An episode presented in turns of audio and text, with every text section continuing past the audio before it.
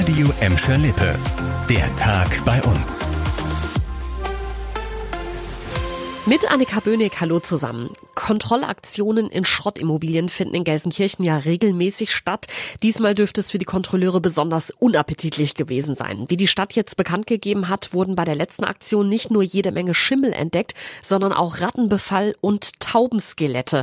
Wegen der Infektionsgefahr haben die Beamten sofort das Gelsenkirchener Gesundheitsamt eingeschaltet. Wo genau diese Gammelhäuser liegen, sagt die Stadt nicht. Kontrolliert wurde auf jeden Fall in Schalke, Ückendorf und Rotthausen.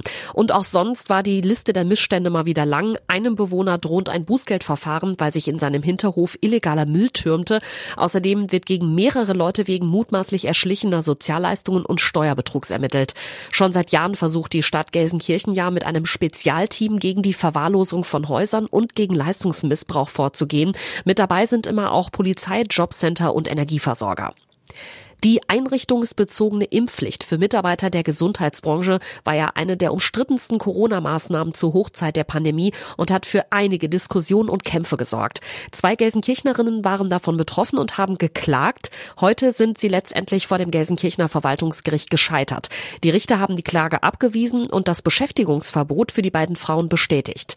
Leon Pollock mit der ganzen Geschichte. Eine Sekretärin aus dem Gelsenkirchener Marienhospital und eine Pflegerin aus dem Sozialwerk St. Georg hatten im vergangenen Jahr ein Arbeitsverbot bekommen, weil sie nicht gegen Corona geimpft waren.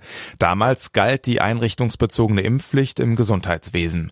Zusammen mit Gleichgesinnten aus Essen und Bochum waren die beiden dagegen vor Gericht gezogen. Das Gelsenkirchener Verwaltungsgericht hat heute ein Urteil des Bundesverfassungsgerichts bestätigt. Das hatte das Arbeitsverbot im Mai vergangenen Jahres schon grundsätzlich als rechtmäßig bezeichnet. Die einrichtungsbezogene Impfpflicht ist zwar seit Ende des Jahres Geschichte, die Klägerinnen hatten trotzdem nachträglich auf Recht gehofft. Hirschgulasch, Maultaschen und Couscous-Gemüse. Solche Leckerbissen tischt der FC Schalke in seinem Catering bei Heimspielen in der Arena auf. Was nicht gegessen wird, ist danach bis jetzt im Müll gelandet. In Zukunft will der Verein damit aber Bedürftige in Gelsenkirchen unterstützen. Ab sofort spendet der Verein nach jedem Spiel in der Arena übrig gebliebenes Essen an die Initiative Warm durch die Nacht. Über das Projekt werden ja Obdachlose und Menschen mit wenig Geld mit warmen Mahlzeiten, Schlafsäcken und anderen Spenden versorgt und jetzt eben auch auch mit Leckereien aus der Arena. Nach dem Heimspiel gegen den VfB Stuttgart letzten Samstag konnten laut Schalke schon über 120 Personen satt gemacht werden. Am Montag wurden Hirschgulasch und Co. aus dem Arena Catering von Ehrenamtlern zur Essensausgabe in der Gelsenkirchener Innenstadt gebracht. In Zukunft soll das regelmäßig so laufen. Für Schalke nicht nur eine wichtige Unterstützung für die betroffenen Menschen, sondern natürlich auch ein Schritt gegen Lebensmittelverschwendung. Und zum Schluss noch ein möglicher Millionenzuschuss, den die Westfälische Hochschule in Gelsenkirchen abgreifen könnte. Die FH kann sich wohl auf einen großen Batzen Fördergeld für ein neues Wasserstofflabor freuen. Wenn Land und Bund ihr Okay geben, sollen dafür 42 Millionen Euro fließen.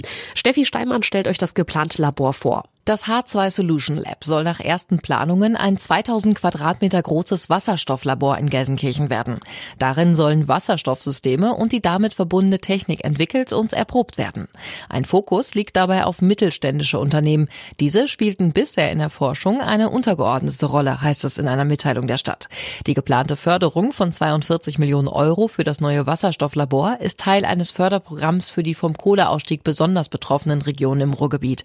Insgesamt stehen 662 Millionen Euro zur Verfügung.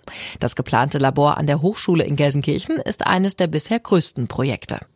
Das war der Tag bei uns im Radio und als Podcast. Aktuelle Nachrichten aus Gladbeck, Bottrop und Gelsenkirchen findet ihr jederzeit auf radio und in unserer App.